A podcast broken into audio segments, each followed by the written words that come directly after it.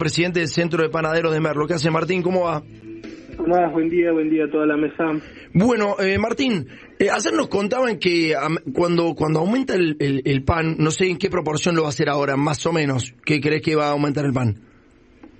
Tomás, lamentablemente nosotros, bueno, con este 6%, 6% aumenta solamente la harina que está bajo la órbita de la Secretaría de Comercio, que no es la realidad de todos los panaderos. Ajá.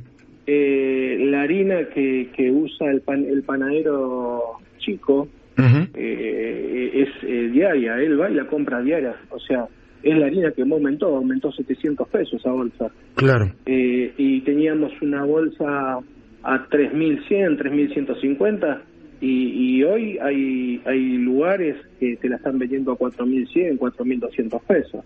Pero ¿por qué hay tanta diferencia con esta bolsa que, que dicen acá que que llegaría a los 2.000 mangos? Porque, la, eh, ¿sabes qué pasa? Que es eh, la, la, harina que está bajo la órbita del fideicomiso. Ah. Que solamente el 20% de los panaderos de todo el uh, claro, claro. El otro 80%, el, el panadero chico, el que quedó con una deuda que viene arrastrando de pandemia, de guerra y todo eso, no puede acceder a eso. Entonces, eh, solamente, solamente el 20% de los panaderos del país pueden comprar una bolsa a 2.100, 2.200 pesos. Martín, ¿sabes que ayer hablábamos con eh, el presidente de la CIPAM, eh, la Cámara Industrial de Panaderos, y nos decía que eh, había bajado un 30% el consumo de pan desde enero a esta parte, un 30%. ¿Vos tenés esa cifra más o menos o no? Es así, es así. Cada vez que nosotros aumentamos el precio del pan, perdemos un 15 o un 20% de venta. Pero para Martín, eh, a ver, pensemos esto juntos y quiero que por favor seamos lo más serios posible en esto, a ver que, que nos concentremos en esto. Si vos de enero a esta parte perdiste un 30% de ventas de pan, quiere decir que la gente consume menos pan en un 30%. Y hay que pensar que el pan, eh, si vos dejaste de consumir pan, es no es alimento, pero digo, es el principal alimento que está en la mesa de, lo, de, de, de, todos, digamos. Y si vos dejaste de consumir eso, quiere decir que te estás cagando de hambre, en serio. Consumís en menos proporción. Eh, eh, hoy la gente no va y te compra más un kilo de pan, y dame dos flautitas. Con 100 pesos vos le das dos flautitas. Con 150 pesos le das tres flautitas. Eso es lo que hoy compra la gente, lo que hoy puede comprar la gente. Antes la gente venía y te decía, dame un kilo de pan. Claro. Llevaba un kilo, y ya que me das un kilo de pan, poneme dos negritos de salvado, poneme dos con semillita. Ay, qué lindo aquel saborizado, poneme dos. Eso ya no existe más en la panadería. Ajá. Pero, pero digo, vos entendés que esto es, es, es complicado. Mira, Walter siempre cuenta la anécdota esa de, de cuando aumenta el, la tortilla, que es el pan en, México o en Francia. Contala, Walter. Sí, eh, buenos días. Eh, en, en, México, digamos, durante los casi cuarenta y pico de años que gobernó el Partido Revolucionario Institucional, el PRI, se sabía de que lo que no se podía tocar era el precio de la tortilla, que es la, dieta básica de los mexicanos, la, la, la tortilla de maíz. ¿Por qué? Porque podía ocasionar una revolución. Lo mismo ha pasado en los países árabes. Cuando aumentó el precio del pan, comenzaron todos los levantamientos que se denominaron la primavera árabe. El precio del pan en Francia, la famosa baguette francesa, estuvo absolutamente congelado durante décadas en, en, un euro y ahora justamente coincidiendo con, con este, todos los episodios digamos de protesta en contra del gobierno tiene que, también que ver con que ese, esa, esa baguette que durante décadas estuvo congelada en un euro ha subido 30 centavos, Tomás. En Francia, imagínate, ¿no? en Francia. Bueno, por eso hace poco no hubo problema por el pan también en un país. ¿Sabes cuál es el producto que, que más está dando la Secretaría de Desarrollo Social de la Nación? No. ¿Qué es lo que más proporciona en la caja del pan? Fideo, me imagino. ¿Sí? Fideo, polenta. Harina. Harina. Harina. Harina, la gente que hace agarra eso y se la amasa en la casa. Es la harina que nosotros no usamos para el pan. La, gente viene y me dice a mi panadería, si yo voy compro un kilo de harina en el supermercado me sale 250 pesos. Sí, pero trataba de hacer pan con eso. Claro. Nosotros no podemos usar esa harina para hacer pan. Claro. Nosotros necesitamos la harina industrial. ¿Y qué es lo que más aumentó? La harina industrial. Martín, te mando un abrazo grande, gracias viejo. ¿eh? Gracias a ustedes. Martín Pinto, presidente del Centro de Panaderos de Merlo. Me voy ahora con Gastón Mora, que es titular del Centro de Panaderos de Avellaneda. ¿Qué hace Gastón? ¿Cómo va? ¿Qué tal, Tomás? ¿Cómo estás? Bien, ¿me puedes decir de enero a esta parte si te bajó el consumo de pan, la venta vos o no? Sí, obviamente que va bajando el consumo porque claramente eh, la gente sigue destinando la misma proporción de dinero. El que viene con 100, 200 pesos sigue viniendo con la misma cantidad. El kilo de pan sigue aumentando y cada vez entra menos piezas en la bolsa. Hola, se corta. Gastón, ¿nos escuchás? Sí, sí. Sí, sí. Me decís que cada vez menos, menos piezas en la bolsa porque van con la misma plata. Exactamente, exactamente, lo digo siempre, lamentablemente el ritmo inflacionario no lo está acompañando el salario de bolsillo y es una preocupación muy grande, ¿no? Porque empiezas a bajar la producción y eso te trae también una crisis laboral, ¿no? Porque si no producís lo mismo ya no, no necesitas la misma cantidad de empleados. Ahora, también también es una cuestión de, de hambre, Gastón, ¿no? Digo, eh, si vos dejaste de consumir pan, no me imagino lo que pasa con la carne u otros productos de, de, de digamos, de la canasta básica. No, ni hablar, ni hablar Imagínate lo que está pasando con todo esto de la sequía, que supuestamente no hay como para que se alimenten las vacas. Eh, todo conlleva todo, no solamente en el pan, ahora tenemos una crisis, el tema del azúcar, el azúcar a 700 pesos, una locura. Claro. Y la verdad que el sector de nosotros está bastante golpeado, porque imagínate que todo el derivado del azúcar, ya sea dulce de leche, el membrillo, todo lo que vos necesitas para, para hacer las cosas dulces de una panadería, también está teniendo problemas porque no es no solamente es que aumentó, sino que es que no estamos consiguiendo. Mm. Eh, ¿Cuánto está el kilo de pan hoy, Gastón? Bueno, tenés promedio 600 pesos, 550, en algunas panaderías ya tocó los 700 pesos, se estima que al ritmo que vamos va a estar cerca de los 800 pesos. ¿Cuándo? A fin de año, creo.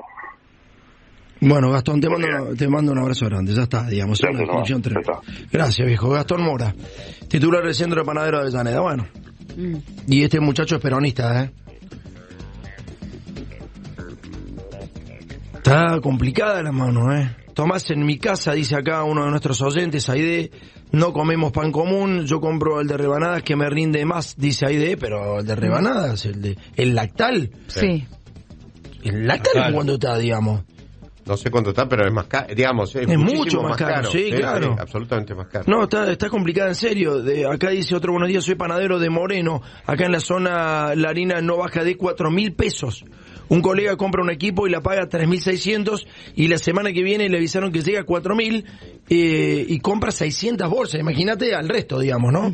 Dice, otro oyente nos dice, hoy en día se pide de acuerdo a la plata que tenés. Por ejemplo, compro así en la panadería, en la verdulería, hasta la nafta. Yo les pido 300 de nafta o lo que tenga de IT en ese momento. Dice, yo compro harina en el súper y hago pan todos los días y también hago factura. Así que se puede hacer con la harina del supermercado, dicen, ¿no? Sí, y Juan de Lomas dice, Tomás, toda la economía desde la última corrida se detuvo, las ventas están cayendo 40-50 puntos respecto del mes pasado. Bueno, 7.45. Lo que está pasando en las escuelas, ¿eh? también hay que... De los dos lados hay que entenderlo. Es difícil. Bueno, hoy la morosidad es del 35%. Padres que no pueden pagar las escuelas privadas. 35%. Bueno, hablamos con Guillermo Moreno, ahora ex secretario de Comercio. ¿Cómo andas, Guillermo? ¿Qué decís? ¿Qué tal? ¿Cómo andas, Tomás? Un placer hablar contigo. ¿eh? Igualmente, viejo. Igualmente. Bueno, Moreno, Está aumentando la, bolsa de harina, vos lo dijiste en su momento que era muy difícil que, digamos, el Estado pudiese regular el precio de la bolsa de harina, que supuestamente no debería superar los dos mil pesos, pero los oyentes nos dicen que ya hay bolsas que se venden en cuatro mil pesos y que solo está regulado el 20% de lo que se produce y se consume de harina. Eh, bueno, otro, otro diagnóstico que le pegaste, pero contame un poco a ver qué va a pasar con esto. Mira, eh, primero te pido disculpas por la voz, pero ayer tuve un acto con tus compañeros, estoy medio resfriado, eso es todo lo que pasa. A medida que vayamos hablando, se calienta el garbero y vamos a mejorar. Bueno. Eh, mira, el gobierno se tiene que ocupar pura y exclusivamente del abastecimiento. Eh, esta es la situación que estamos atravesando hoy y esto implica, entre otras cosas, tenga muy claro cómo va a asignar los dólares del Banco Central. Vos es imposible que un país endeudado como la Argentina a su vez tenga déficit comercial. Y es lo que está pasando. Mm. Porque si vos tenés déficit comercial, alguien que tiene que financiar esos dólares que está comprando y más. Pero a su vez necesita los dólares para pagar los intereses de la deuda y algo de capital. Es obvio que una familia endeudada o un país endeudado tiene, endeudado tiene que tener más ingresos que egresos. Y la economía argentina, sea la pública especialmente, o la privada que también se expresa en la cuenta corriente de la balanza de pago, te está dando un déficit. El tema fiscal, ni hablemos. Es una cosa espantosa lo que está pasando. Mm. Está por encima de lo que le pasaba al Alfonsín cuando se tuvo que ir del gobierno. Y en términos del sector externo, que pesa toda la economía argentina, ya no solo el sector público, vos tenés dos mediciones que haces. Lo que gasta y lo que ingresa en el Estado, nacional, provincial y municipal, ese déficit, sobre todo en el nacional, se espiralizó. Y después tenés toda la economía de la Argentina, sea pública o privada, y se al resto del mundo. O sea, lo que pasa en la Argentina contra el resto del mundo en cuanto a la generación o gasto de dólares. Bueno, ahí también tenemos un problema muy serio porque tenés una balanza comercial negativa. Eh, Moreno, Moreno, eso, eso, eso, esa es la base. La explicaste perfecto y en dos minutos. Eso está es fantástico lo que acabas de decir. Eh, eh, eso explica lo que está ocurriendo, pero me preocupa mucho cómo empezaste de hecho, lo, estás diciendo hace mucho tiempo esto, que es el desabastecimiento, que es lo que más me interesa que toques. ¿Por qué debería haber desabastecimiento? Mira, en la medida que el insumo clave, obviamente si yo te digo cuál es el origen de la vida, vos me vas a decir el agua. Entonces el insumo clave siempre es el agua o algún otro bien. Bueno, está bien, eso es obvio. Pero cuando hablamos de economía en la Argentina, lo que tenemos que decir que el insumo clave, no lo mires como una moneda, miralo como un insumo, es el dólar. Claro. Si vos te quedas sin dólar, si vos te quedas sin dólares, el aparato productivo empieza a tener un problema muy serio mm. de su propio mantenimiento. El aparato productivo finalmente miralo como un auto. Si vos no tenés la plata para comprar cualquiera de las piezas del auto, que son miles, el auto se te para cualquiera de las piezas, ¿eh? Mm. eh obviamente, no vamos a hablar de la antena de la radio, estamos hablando de que el auto tiene miles de piezas que vos te enterás que hacen funcionar el auto cuando se te rompe. El mecánico te dice, no, viejo, así no puedes andar. No, y, y, hablando de auto, es tan dramática la situación, Guillermo. Sabes que hoy hay una demanda, por lo menos eh, hubo una demanda muy interesante de auto cero kilómetro, porque el que puede comprar, compra. Eh, no, no, vos sabés que hay una presión muy fuerte de Ford, muy fuerte porque han largado nuevas líneas de camioneta, de pickup, de, de sub, etcétera.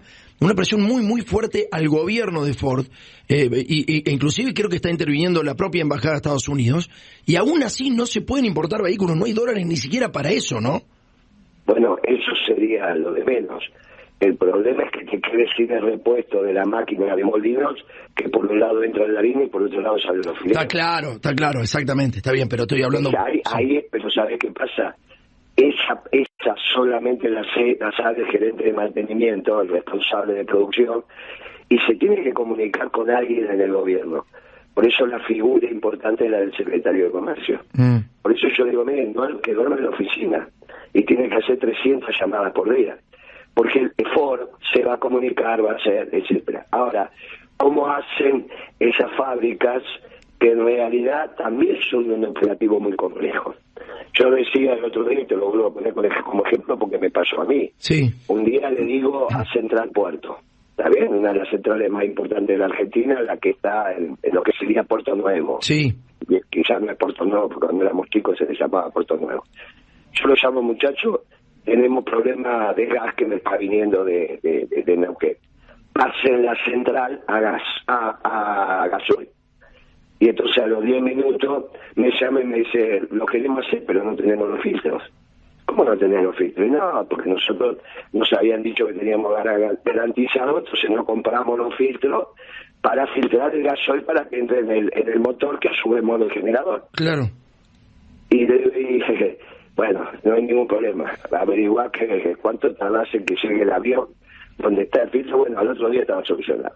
Entonces quiero decir, si vos no hiciste estas previsiones, si alguien no toma estas decisiones, y ese filtro no está y no entra Central Puerto a funcionar a gasoil como tiene que entrar, tienes un colapso en el sistema. Pero calculo, calculo que calculo que eso estaría garantizado, Guillermo, o no. Hoy no está garantizado. creo, y no sé si alguien no lo coordina. Por eso alguien tiene que pensar en esta pavada. Vos abrís la heladera de tu casa, que dijo muy no me leí, no están los huevos, no comes los leí. No, está claro. no va de huevo. Es que la economía es muy sencilla de entender, pero es muy compleja y muy finita en su administración. Claro. Son miles de todo. Bueno, por eso el secretario de Comercio hoy hablan de masa. Y yo digo que el funcionario más importante es Tombolini. Si está en la altura o no de las circunstancias, yo no lo voy a evaluar. Lo que les digo, mire, tampoco lo cambien, porque el que viene, hasta que aprende con quién tiene que hablar, se le fue el gobierno. No, bueno, pero puede ser puede ser un, un, un secretario de comercio que se haya pasado por la función. Digo, también. Sí, claro. Lo que pasa es que a esta altura de partido, cualquier cambio que hagas eh, te va a generar conmoción. Bueno, pará, pará. Es, es, muy interesante lo que estás diciendo, pará. Porque acá sí nos metemos en política llena. Si vos estás diciendo no hay que cambiar este equipo que está ahora y si Massa quiere ser candidato, no importa si después le va bien, mal o cómo le va la economía, no importa. Si él quiere ser candidato, tiene que abandonar el Ministerio de Economía, con lo cual no es solamente el Ministerio de Economía, es, es también Rollón, es, es, Tombolini, es todo, es producción con de claro, yo, les aconsejaría que si Massa quiere ser candidato y quiere dejar ese ministro, no va a pasar nada, porque no es una pieza relevante. Te digo que la única pieza, si de Mendiure quiere ser candidato y se va, no va a pasar nada. Nadie está pensando en un proyecto de inversión que necesite. Ahora, lo de Tombolini, es un error clave porque tiene que garantizar el abasto del mercado. No solo de tomate, papa, lechuga, carne, esto es imprescindible, huevo y lo que venga, sino tiene que garantizar que la maquinaria necesaria para que eso funcione tenga todos los repuestos adecuados. Claro. Que los servicios funcionen, que las cosas estén en, mm. la mínima expresión, pero que estén. que estén y no lo puede no puede asignar el presidente del Banco Central los escasos dólares que hay porque no saben de estas cosas. O decir, no, como un banquero no va a saber, no lo sabe, no lo sabe. De la misma manera que vos entrás en el taller de un mecánico y hay un montón de herramientas que no saben para qué se usan. A ellos les pasa lo mismo en la economía. Es duro decir esto, es duro. Cuando no saben y no precisas que sepan, vos no entenderás. Cuando alguien no sabe algo y no es imprescindible para el funcionamiento de, su relación diaria, saberlo, vos entenderás. Hay un montón de soft que vos no sabes manejar y vivís igual. Ahora, yo te digo, el soft de Sancor, por ejemplo, al menos hace algunos años atrás, era un soft que ellos traían de Bélgica y el servicio técnico de ese soft que ese soft maneja la descarga de la leche de los camiones que vos ves en la ruta la, salida de los quesos y vas al centro de distribución. Mm. Ese software, mantenimiento, te lo hacen desde allá. Vía online, pero te lo hacen. Tienes que pagar. Tienes que pagar en dólares. Si no tenés los dólares, ¿cómo haces ese mantenimiento?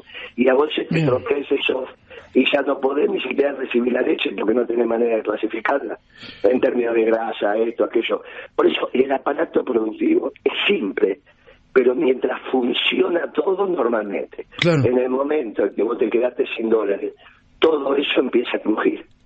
Y eso lo tiene que manejar el secretario de Comercio. Moreno. recomendación a un gobierno que vos sabés que soy extremadamente crítico, pero que trato de evitar de que esto empeore.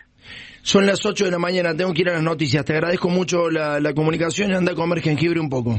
Un tecito, ah, algo. Ah, ya, ya dentro de rato se va a estar mejor. Te y agradezco mucho. y anda al fonoaudiólogo, si vas a hablarle a la gente, así, si, si, digamos, no tenés que gritar así, porque no, no, vas a, no vas a durar nada. No llegas a diciembre con la voz así. Y hay que hacer, hay que hacer lo que hay que hacer. Te mando un abrazo. Te mando un abrazo. Como siempre, chao. 8 de la mañana, un minuto, señora.